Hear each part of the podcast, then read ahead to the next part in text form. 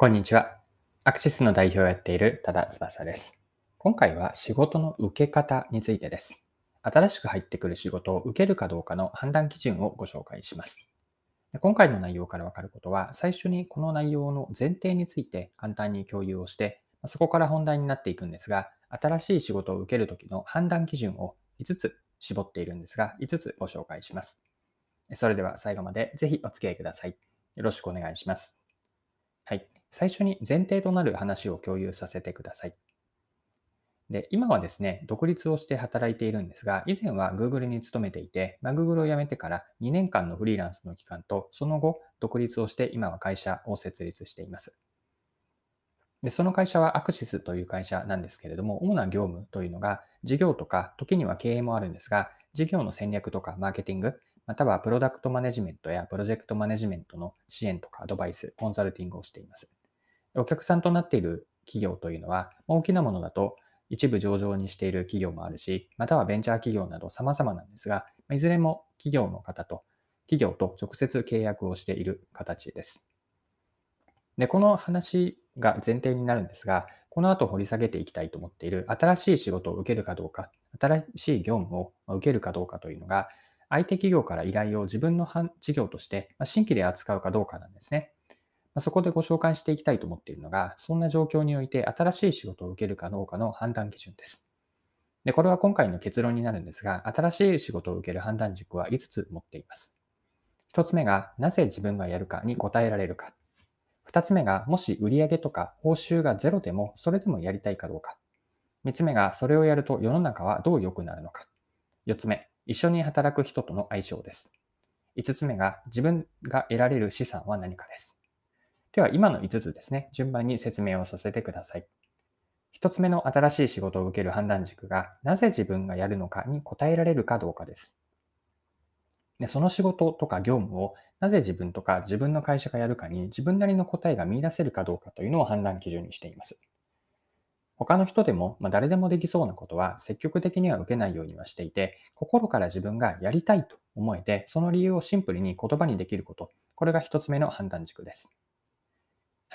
はい。二つ目の基準がお金ではない意義を持てるかどうかで、もし報酬がゼロでも、仮にゼロであったとしても、それでもやりたいと思えるかどうかです。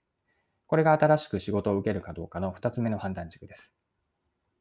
で仮に全くお金が支払われずに売上とか自分自身への報酬と見るんですが、売上がゼロだったとしても、それでもやりたいと思えるかどうか、これを大切にしています。つまり報酬を取り除いたときにお金以外の何か具体的な自分のモチベーションは何かと。でそこにしっかりと理由が見出せるのであれば受けたいと思います。でもし報酬がゼロだったとして、その案件の魅力がそれだけで色あせるなら、その仕事はまあそれまでということだと思っているので、仕事は受けないようにしています。はい。三つ目の新しい仕事を入れるかどうかの判断軸というのが、それをやると世の中はどう良くなるかです。関わる業務、仕事の商品とかサービス、ビジネスを支援することによって、こう貢献、相手の会社さんに貢献することによって、そのユーザーとかお客さん、もっと言うと、ひいては世の中にどのようなポジティブな影響が与えられるかなんです。で社会が良くなると、自信を持って言える仕事になるかなんですね。で自分自身が何かしらの理由を見出せる、こういうふうな世の中が良くなると、信じられるかどうかを判断基準にしています。はい。4つ目見ていきましょう。一に一緒に働く人との相性で、特に人間的な相性です。一緒に働くである人との相性とか、その人の人間性を少しでも深く理解するようにしていて、もうえっと、本格的に働く前の段階なので、もちろん理解できる範囲というのは限定的にはなるんですが、直感的な自分の相手への印象からも、何か相手にどこか違和感を感じれば、その正体は何かをなるべく掘り下げるようにしたいです。自分の経験とか周りを見たり、知人の話からも仕事にやりがいが、やりがいが見え出せなくなるとか、続かない要因って人間関係ってよくあるんですよね。で、その人と心から一緒に長く働きたいと思えるかどうか、これが大切にしたい判断基準で4つ目になります。はい。では最後です。5つ目、新しく入ってくる仕事をやるかどうかの判断軸5つ目が得られる資産なんです。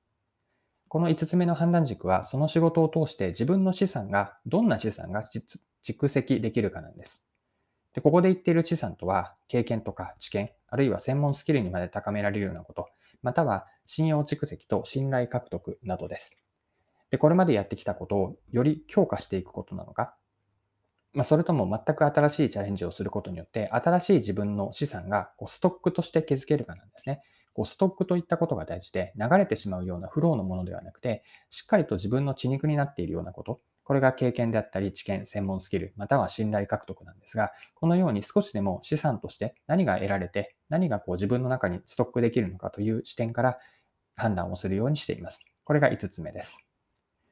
はい、そろそろクロージングです。今回は新しく入る仕事を受けるかどうかの判断基準を5つあったんですが、5つご紹介しました。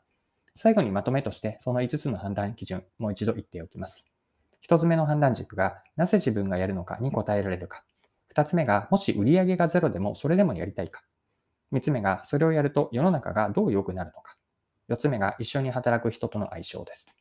5つ目が、得られる資産で、具体的には経験とか知見、専門スキル、まあ、信用を蓄積していって、信頼獲得につながるかどうか、まあ、以上の5つが新しい仕事を受けるかどうかの判断基準です。はい。今回も貴重なお時間を使って最後までお付き合いいただきありがとうございました。最後にですね、一つ案内をさせてください。マーケティングのニュースレターを配信しています。レターで書いているテーマは、マーケティングもそうだし、他には戦略とかビジネスノウハウ、キャリア、でこれらについてビジネスでの具体的な事例も入れながら書いています。で今回の音声配信の内容がいいなと思っていただいた方には、このマーケティングのレターもきっと面白く読めると思います。でマーケティングのこのレターなんですが、レターのタイトルが、マーケティングが面白くなるレターと、こんなタイトルで毎週1回配信をしています。で概要欄にレターへのリンクをつけておくので、よかったら見てみてください。で無料の購読をしていただくと、このマーケティングのレターが週1回、木曜の朝なんですが、週1回で届きます。もし登録してみて、読んでみて違うなと感じたら、すぐにその場で解約できるようになっているので、解約いただいて全然大丈夫です。ぜひレターも登録して読んでみてください。はい、今回は以上です。それでは今日も素敵な一日にしていきましょう。